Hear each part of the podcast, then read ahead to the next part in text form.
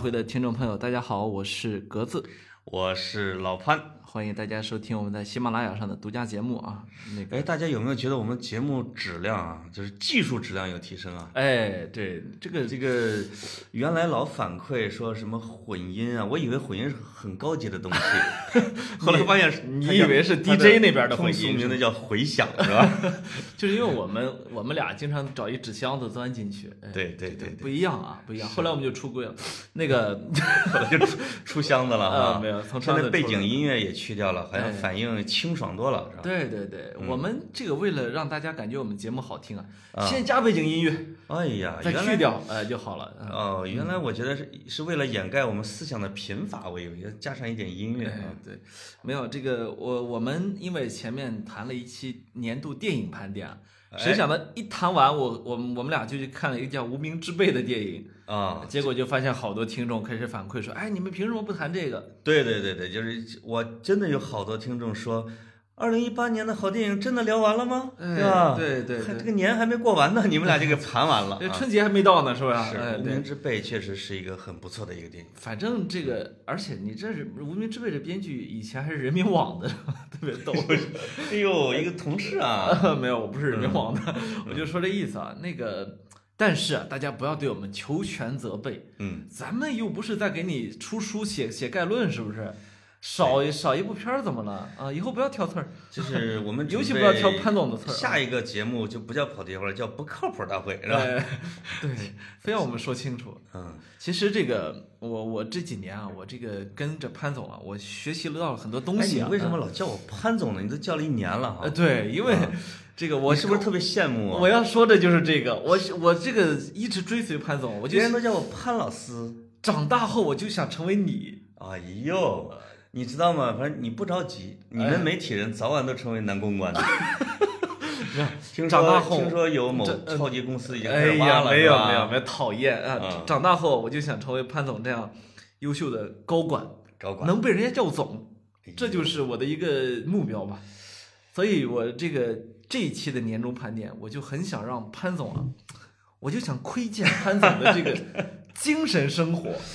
哎我想知道是读什么样的、吃什么样的粮食，能让他长成这样一个优秀的人。我的本意是想跟你聊二零一八年这个市面上有哪些好书哈。我觉得那你怎么成了二零一八年我读过什么书呢？我是以一个粉丝心态来去请教你的。呃，以及我觉得我们很多听众也像我一样，就是很困惑，就怎么着我才能成为一个高管？正处在创业的初期或者是准备创业的年轻人吗？呃，不是，就是粉丝都想有钱，就是何以解忧，唯有暴富。就是看完一本书，好像这个怎么挣钱就知道了。对，怎么着变得像潘总这样月月入千万啊？不一定能进那么多，但是。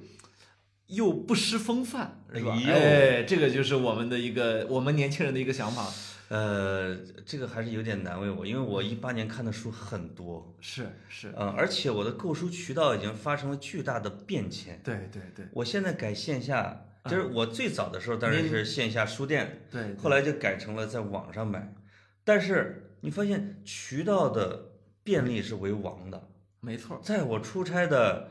机场里边，现在我百分之八十的书都是在机场买的，你知道，在中信书店，什么这个那个那个书店，嗯，呃，沿着那些这个圆形排列的那些柜台对啊，走上几圈儿，买上两三本顺儿，便买个颈枕，呃，在嗯呃颈枕倒不用了，对啊因为已经坏掉了。是脖子已经颈坏颈掉椎了坏掉了啊，这个在飞机 上看看两三个小时，翻完，觉得哎呦，还是有一点收获的。啊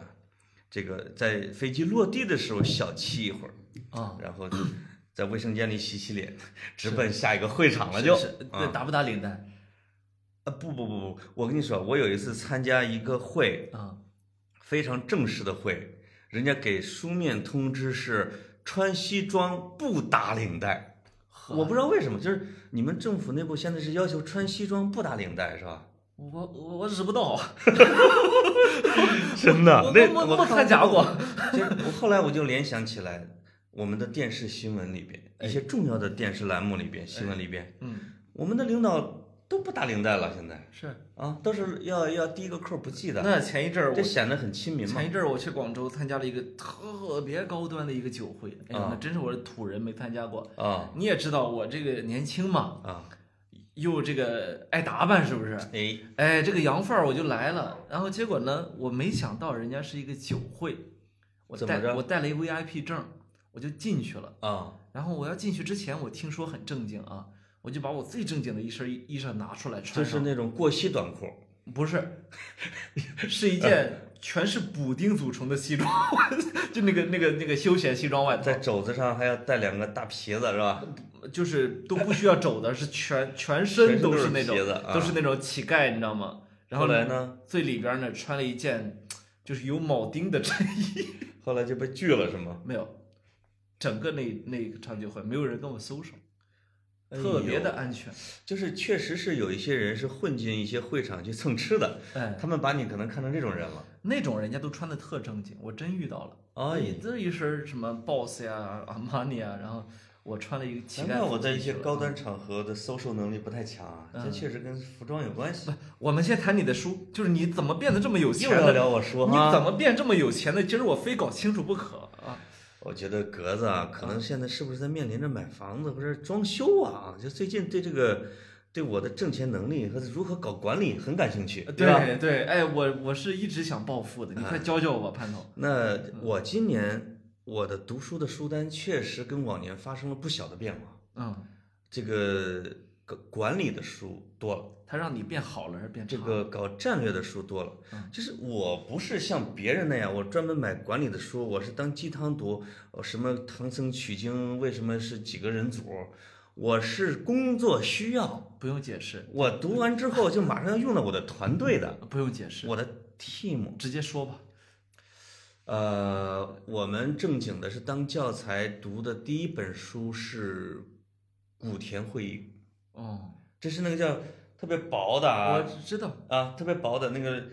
那个叫全名我我这忘了，是不是就叫古田会议啊？里边就是有有有毛主席写了一篇文章，有会议的发言。因为这个近年兴起了互联网公司说，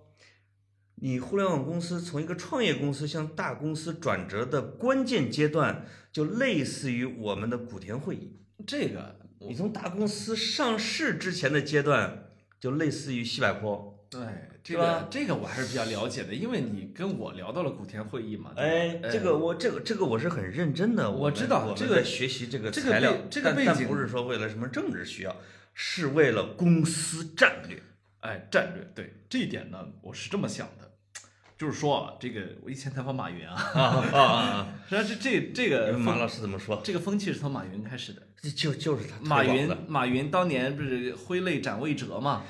就是他自己选了个接班人叫魏哲，然哎啊后魏哲这哥们儿呢，这个公司啊就出现了欺诈，出现了各种问题对。这在一个正常的公司呢是一个正常的现象，可是，在马云这里，对不起，这是我的底线。嗯我在挥泪斩魏哲之前呢，马云就去了福建的古田，就是当年这个我们全军会这个会议在那儿召开啊，嗯毛主席在这里确定了他的这个军事思想。哦然后这马云呢，在这个地方想清楚了很多问题，就是说啊他想清楚了什么呢？我们党啊，这个之所以能够成功，嗯一个很很一个很重要的就是在于，它不光是这个这个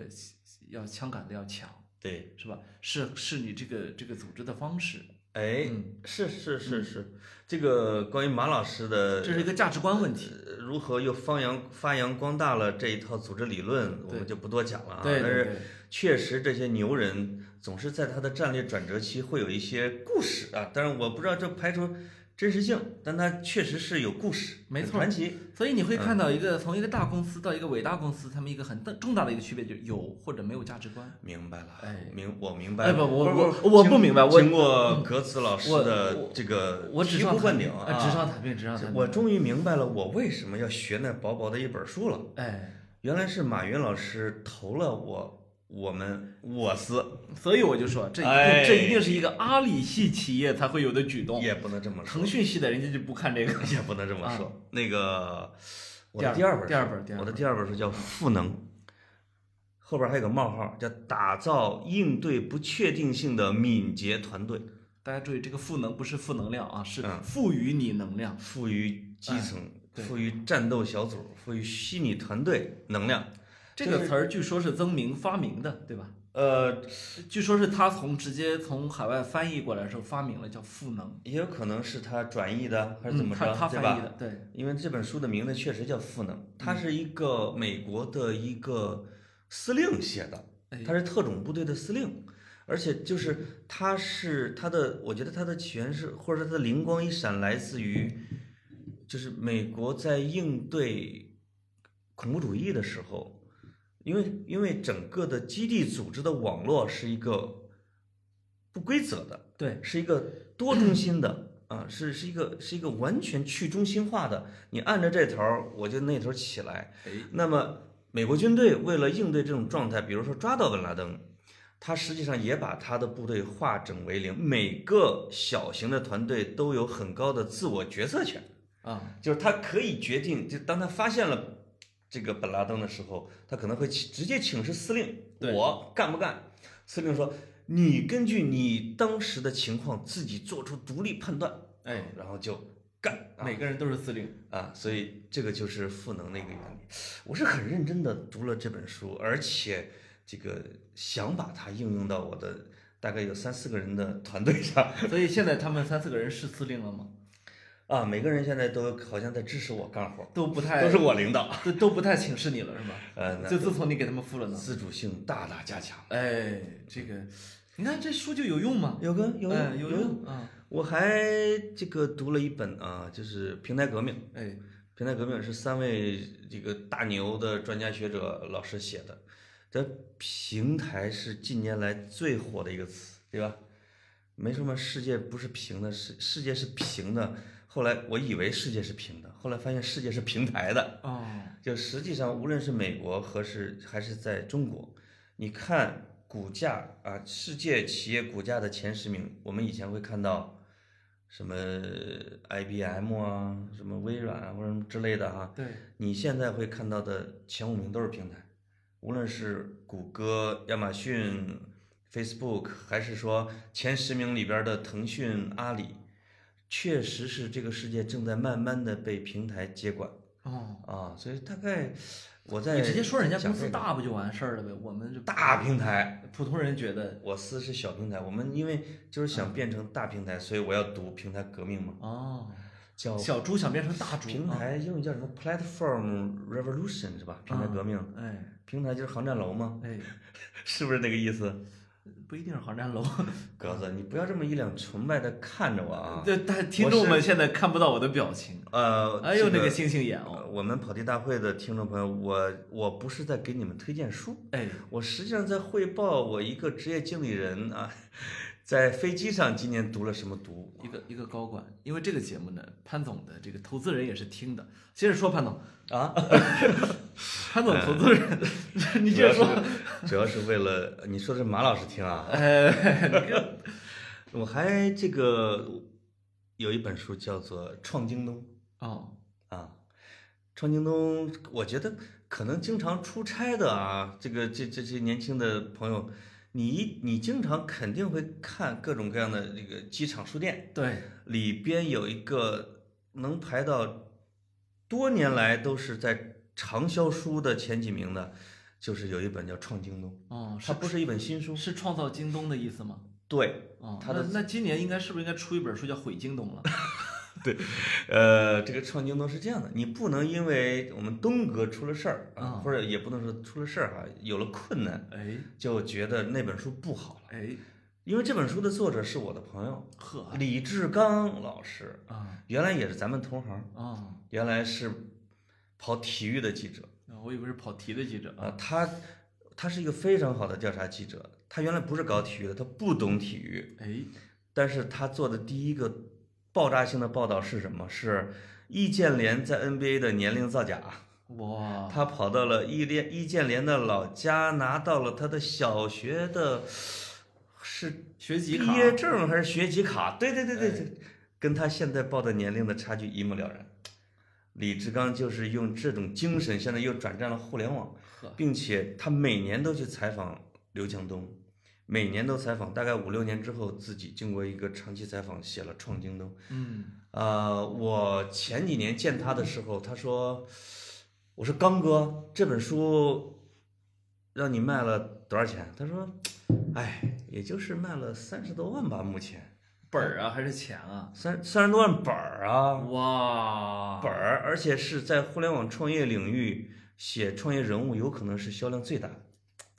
所以志刚哥现在又做了一个类似像《新经济一百人》这样的一个自媒体，而且融了钱，嗯哎影响力很大，我还是很崇拜的。是是是，媒体人转型典范，哎，格子，你将来也可以走这条路。创创反正你不是整天采访马云和刘强东嘛，创对吧？？创财创什么呢？创财富，这这这，重创财富，重创财富。重创我是吧？ 对那对，这本书是我我们不管它现在的京东的哎情况，但是那个当年啊一往无前，就是那个少年啊那个少年哎刘强东，还是被写出了他的精气神儿。哎，呃，但下一个是下一也个只能是作为一个闲聊看了。呃对对现在已经起不到什么太大的借借鉴作用。我我我今儿来见现你，在我们要看，我今儿来，见你之前，我发现我这个办公室里面还有一本书呢，嗯我办公室书堆太多，乱很乱啊。下一个倒下的会不会是华为？ 哦，还有这本书啊，你你接着说，接着说。呃，还要还我看的书不太多，就是我我嗯就我就我想想，还有一本啊，这个书实际上是看了两年多，哎《引爆点》 ，tipping point，啊，《引爆点》这个这个是一个可能大家都耳熟能详的一本书了，嗯，这跟前面的书那种特别专业、特别高端的不太一样。哎这本书是创业界所有人都能看，哎，而且都能用的，它确实的指导了我的工作。没错啊，这知道你什么工作了，不我好意思啊。为什么这个？就是有些人知道啊，我到小我我不说公啊司、不说，，坚决不说。啊在我司的第一年就拉着一票人，比如说作业本儿、王小山、是高群书、陈兆华这些都当我们的房东，哦，尤其是作业本儿和王小山。因为我读了《引爆点》之后，我就在想，我的朋友圈里边儿谁是最符合里边说的叫联络员的那个角色？联络员是什么角色呢？里边儿就讲了什么莱克星顿的枪声，嗯，就是美国的独立的第一枪是怎么打响的。哎，他说实际上就是就是英国人打过来的时候，组织有两个人最先发现了英国人打来的消息，嗯，他们分别沿着两条路线去通知了沿途说起来，英国人来了，我们要开始抵抗，嗯，但。结果是，就是有一个人沿途喊完之后没人出来，而另外一个人沿途喊完之后，那那民兵们全部都动员起来了，组成了一支部队来跟英军打仗对。他于是就开始分析说，为什么这个人也一路通知，这个人也一路通知，但是大家都相信这个人，而不相信这个人，就是为什么大是他组织起来所有人。他最后得出一个结论，说这个人平时具有是个意见领袖，然后性格非常热情啊，然后容易把大家给联络在一块儿。他给他起了一个角色名字叫联络员。我就在想，我脑海里边我认识的人联络员有谁，我就想出两个人来，一个叫罗永浩，一个叫王小山。哎，就是我能想到的，我认识的大部分好玩的人，就是王小山给介绍的。嗯，他就是最典型的这样的一个人。所以我想，哎呀，这本书指导了我的行动哦，啊。这个，所以失没失败？呃是呃成功了成功了。好的，嗯，啊！我说的山哥，我说你，我们给你那个一个院子，你去住吧。这结果一年把山哥用完之后，气若敝履。哎，山哥说这是对朋友的正确态：“度。我说那个你的战略任务已经完成了，你可以走了。” 你别以为这院子真给你了山哥，呃，山哥一气之下跑日本卖房子去了，啊，成了一个售楼专家。真好。这个 Malcolm Gladwell 我还是比较熟悉嗯啊，啊但，但哎，是你是在什么年龄段读的呢？他是《纽约客》的作者，哦，然后这个他前几年很火，有有本书叫《Outliers》，嗯叫呃中中性引进叫异类。嗯，这个书里面有一个有一个特别现在特别火的一个理念，就叫一万小时定律，哎，这俩不是同一个作者吧？是同一个 Malcolm Gladwell。那我说为什么老罗老推嗯荐这两本书呢？对对对，自己在 PPT 上搞那么大书风推荐，嗯，好好多年前我就读过 Outliers，那时候还没有引进国内的时候。哦，那老罗可能以为他自己造手机造一万个小时就成了，是吧？ 结果那个，呃这哎呀，我我怎么老涉足你们经管领域？就是啊这个一万小时定律啊，他就总结出来说，这个什么莫扎特、比尔盖茨全都是这样的。所以你看，现在好多人劝大学生创业，我这就是居心不良。嗯嗯，说你看比尔盖茨大学也没毕业，哇塞，比尔盖茨从小就接触大型计算机，对，等到他辞等到他辞掉学学业去创微软的时候，已经接触了很多小时的这个，扎克伯格也是计算机了同样的，然后还有这个这个叫什么 Steve Wozniak，嗯就是苹果公司的联合创始人跟乔布斯这个，因为我前两天想想想想见他嘛，对但是后来他能给我的时间太少了，只有十几分钟嗯，，哦所以我就没有见他。那天哪，一个记者见十几分钟都能写一个大整版了，你知道吗？呃咱咱们你的起步价到底是几分钟？ 确实确实十几分钟啊。那个，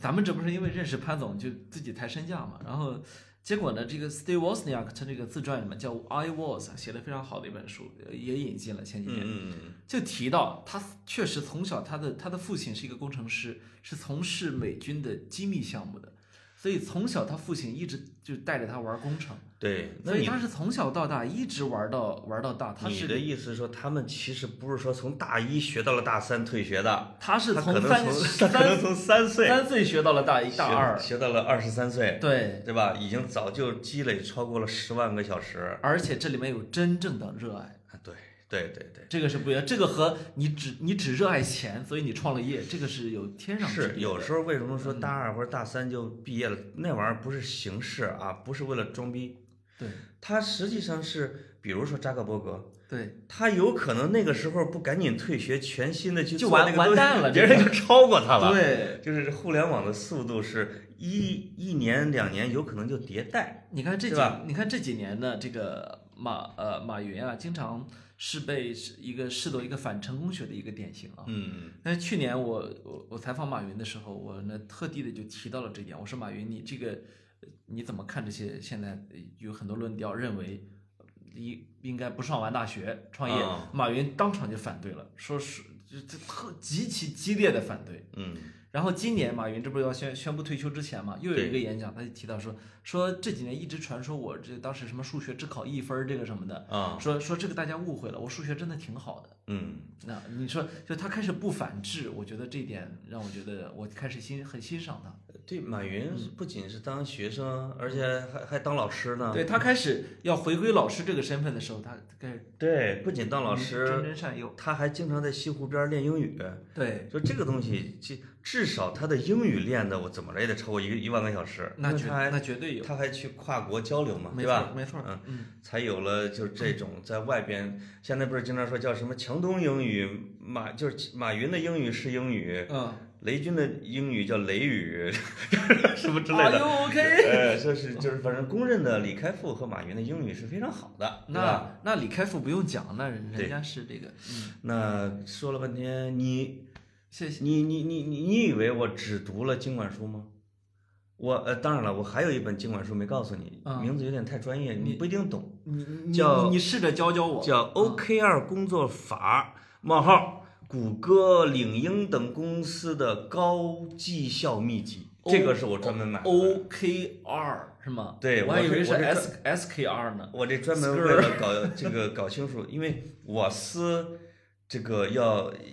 普及了 OKR，就用这个来管理搞公司管理哦啊，因为这个我们我们互联网公司现在都鄙视 KPI，我哦，们都是 OKR，这个 OKR 是从谷歌发明的。把这词儿也不一定他你发明的，啊你但这是谷歌成功的。你把这词儿引申一下，到底是啥呀？ O OKR，啊，呃，它实际上是一个公司目标和关键结果那，嗯我咱只能这么说啊。呃字字母的不是这个单词都是什么呀？O 单是什么单单？K 是什么？R 是什么？哎妈，这这个你考我呢？尴尬了，尴尬了。刚刚你来，呃，我葛我老你来。我不知道，我没你那么有钱呢。哎呀，我当时是搜了一下，你现嗯在快又百度忘了，快百度我不百度了。啊，它总之来说我们就这是段可一以个，剪。呃不用剪，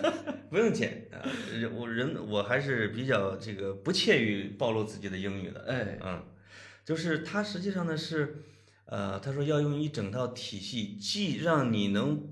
就是你的团队啊，哎，能保证它完成关键性的目标，同时又不伤害他们的创意性。哦和灵活性哦，啊，所以它就给你一个关键结果。它前面是有数量化的工作的绩效，但它同时还有一一个很重要的部分是你的价值观、哎，理念，嗯，就是说你有没有在为公司的价值观做出你的那一份的贡献，对，这个也是你的 OKR 的表现之一哦，啊。所以我们一一再适用这个价值观，这就是我的工具书，没办法哦，啊，没办法。对对，嗯就是你们大公司都是这么运营的，是吗？呃，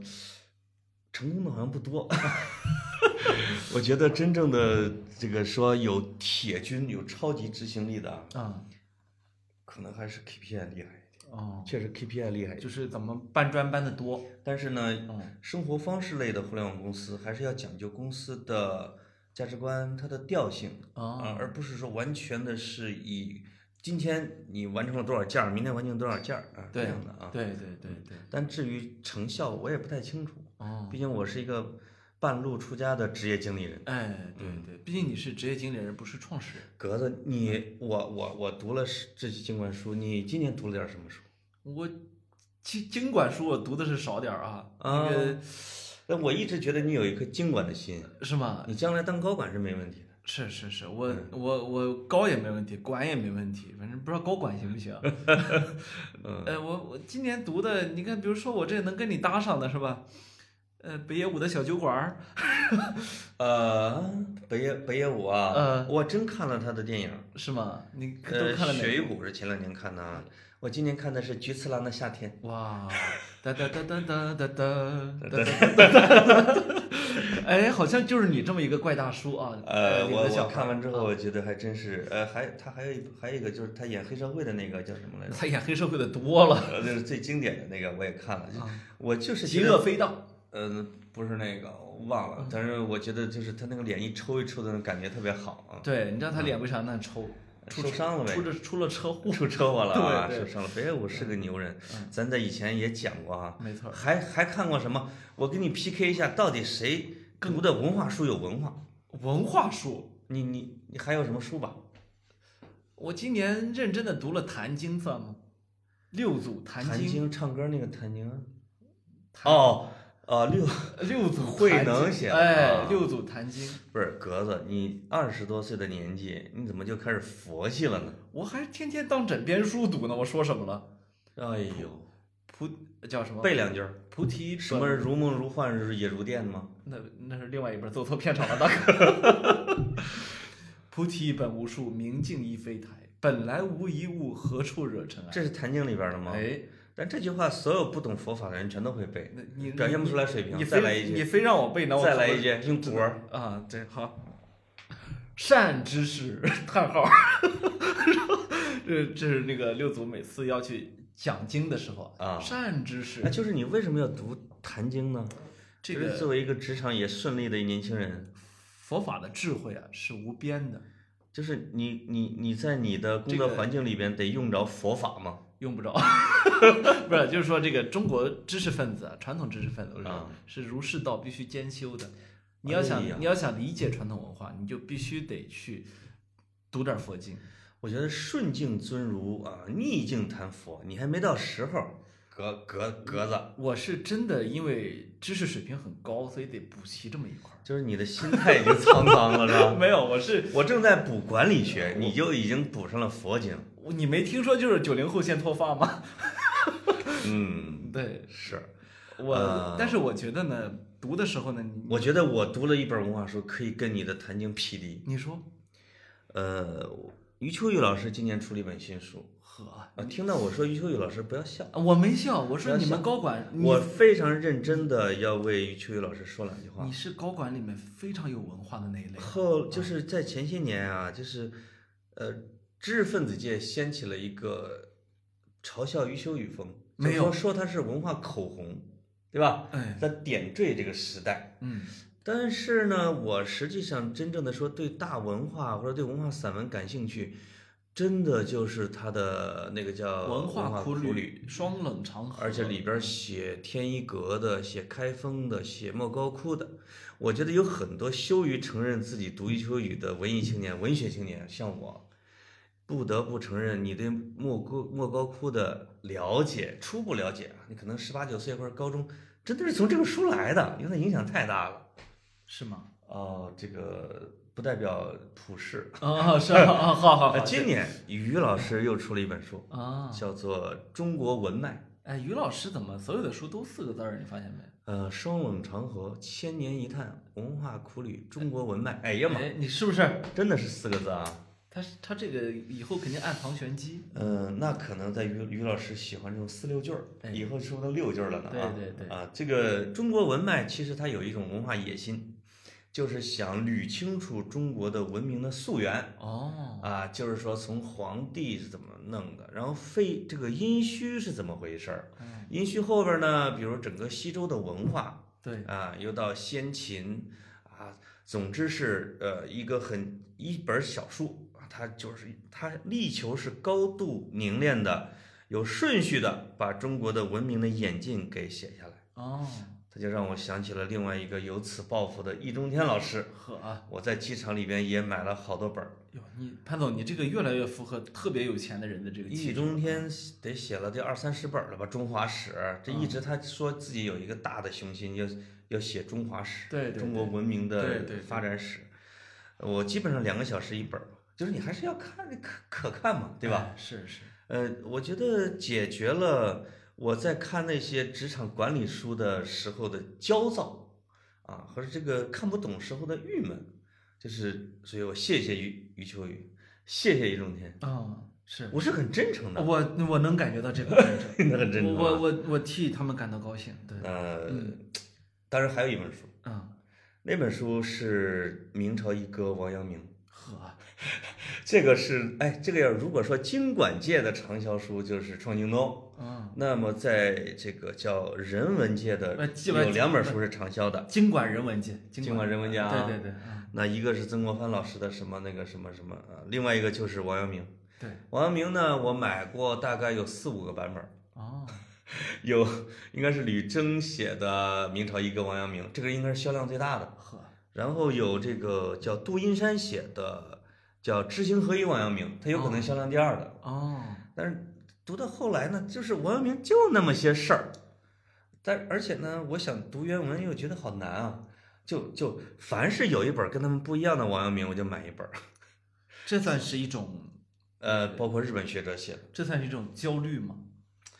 我不愿觉不愿意读得原点，就就不愿意读原点就愿愿意意读二手多书读点二手书，二手书。算是一种，哎，我觉得你提了是一个好问题，就是为什么、一个是为什么读二手，哎，这个这个不是焦虑，这个是我觉得是沉重，不想沉重嗯，啊，就不想沉重，我就想浅一点。对对，第二个呢，为什么是读王阳明？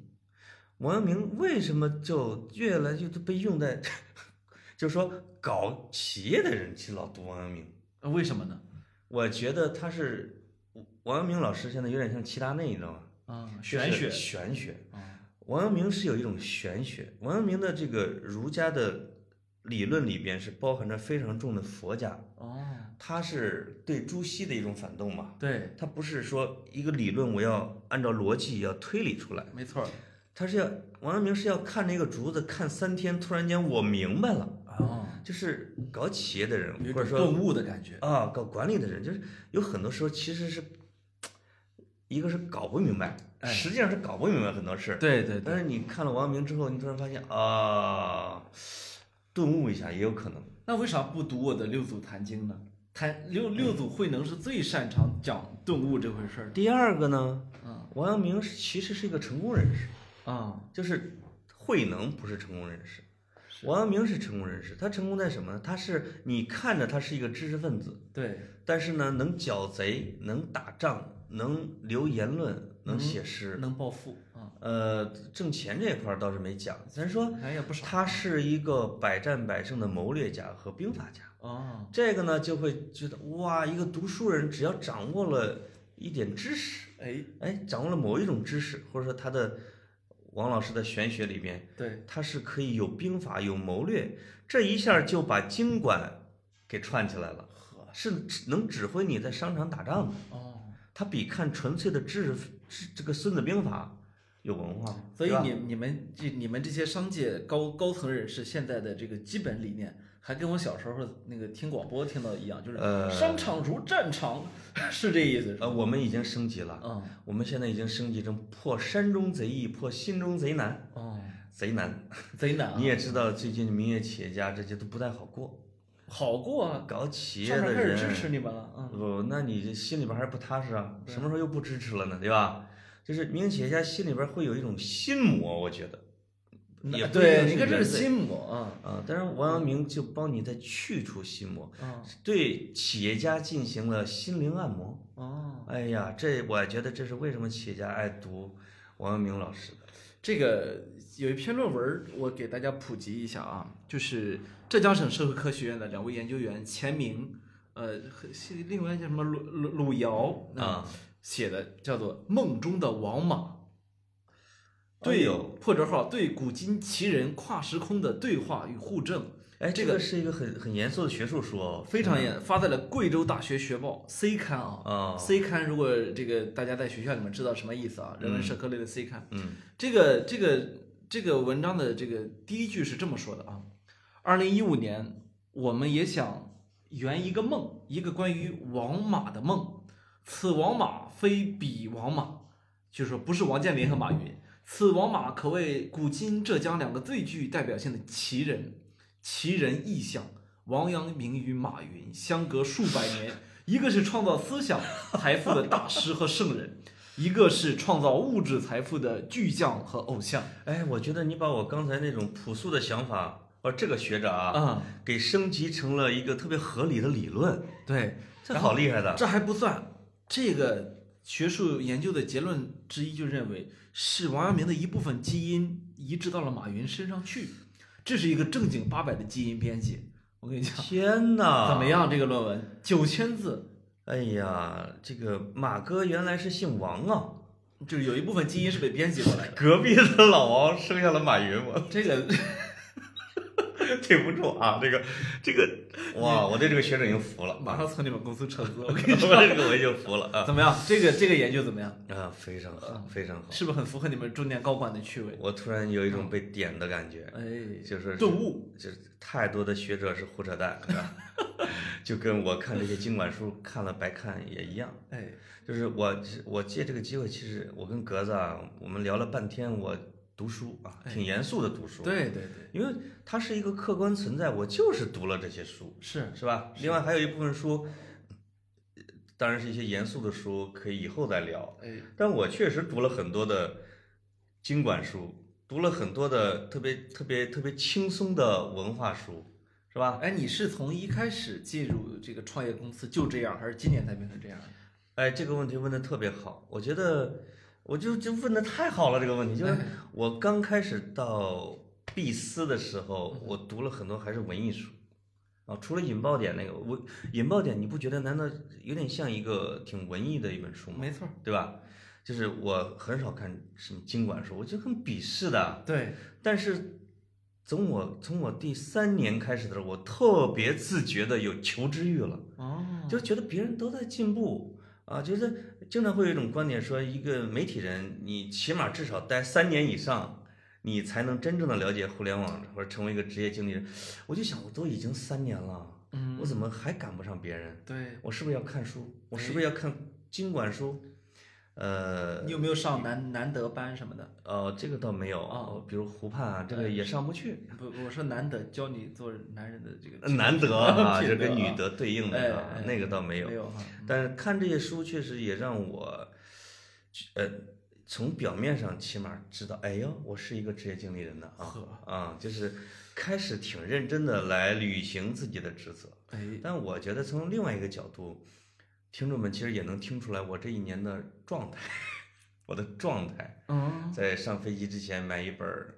秋雨歌和中天歌，抚慰你受啊，或者受是伤再的买一小本心经心管，一啊本是看经管书试图找点答案，然后呢看这个文化书试图找点快乐嗯 初心，啊，是吧？初心， 对这骂人家嗯啊，嗯这个嗯 但是但是实际上两者都得不到呵啊，这可能就是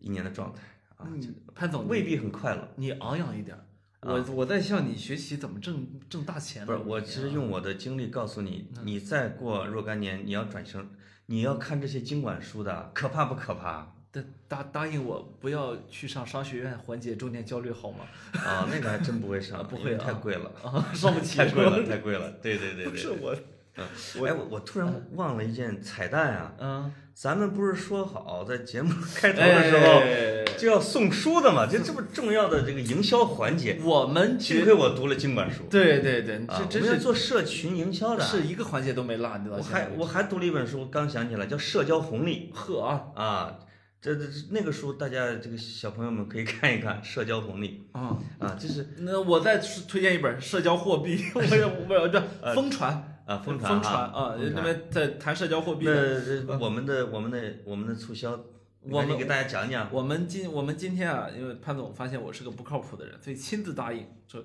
今天他推荐的书，他要挑那么两本儿对，推荐给我们这个在那个我们这喜马拉雅评论区最有意思的两个读者。这、呃这一期啊，我这一更期正一下啊，我就是讲到现在，我觉得还是我还是不太忍心把我读的这些书送给听众们，哎，咱们还是挑两本儿 呃我书架上的书，呃你书架上的书 我给大家吧我书架上的，对对对对啊对对对对，呃，就是在这一期的这个这个，比如说，呃，一个一个一个一个一个叫什么？一个微胖界高管的私年度私人书单之类的这种节目里边啊，啊如果这一期的，嗯，如果大家在喜马拉雅下边的听众留言里边，哎，哎，来回帖讲你今年读了什么书，对，我觉得讲的特别有意思的，呃，我们没看过的，或者是特别怪咖的，我们准备挑出两个人啊、来跟你联系，然后送两本我们带签名的书，对吧？作为一个小小礼物，不过这个在喜马拉雅留言之后能不能找到他们 呃，回帖没问题啊，啊？好的呃，可以。 看来你不回帖， 我我只要有空我就咔嚓咔嚓嗯我回帖。跟你们这些高管真我不一样啊般在出租车里边斗完地主就给网友回帖。是吗？真啊好，哎嗯呀，潘总这这还这么平易近人，真是让我感觉 幸福。哎，就大家一定要记住啊，就是如果在这期节目里边有回帖，我们会送两本书。对，嗯，哎，那像潘总，像你们这些高管，你们会去看尤瓦尔·赫拉利的书吗？说点人话嘛，这是谁呀、呃，呃，人类简史、未来简史、今日简史，哎呀妈，作者读过人家两本儿，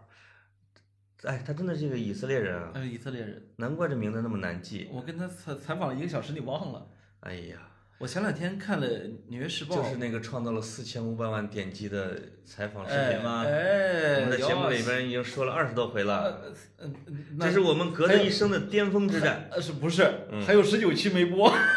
哦，是吗？嗯呃，呃没有开玩笑，那个我是说什么呢？我前两天看《纽约时报》的一个一个文章啊，嗯，呃，很长，他就讲到他们跟着尤尔·赫拉利和他的呃伴侣同性伴侣啊，嗯一起生活了几天，哦一，起生活了几天呢，然后就就是在硅谷啊，嗯他在硅谷发现他是真的是硅谷高管的，是神坛上的人。哇，就是什么扎克伯格、比尔盖茨什么，比尔盖茨今年推荐年度五本书就有啊，《今日监就视》就有他啊今日监视》，就是他们都是呃关键问题是让这个赫拉利觉得很吊诡的是，他明明在反对这帮人，对，哎，就是我觉得是这样的，就是那些人之所以能成功，就是因为 他经兼容并蓄，就经是得经得起反对是你你吧不管是怎么非常尖锐的去批判他们，哎他们觉得哇说的太好了，牛逼啊！我我但我就是挣了很多钱，怎么着这你这你我打就是呀？我觉得啊嗯这是就是马云老师的心态，就是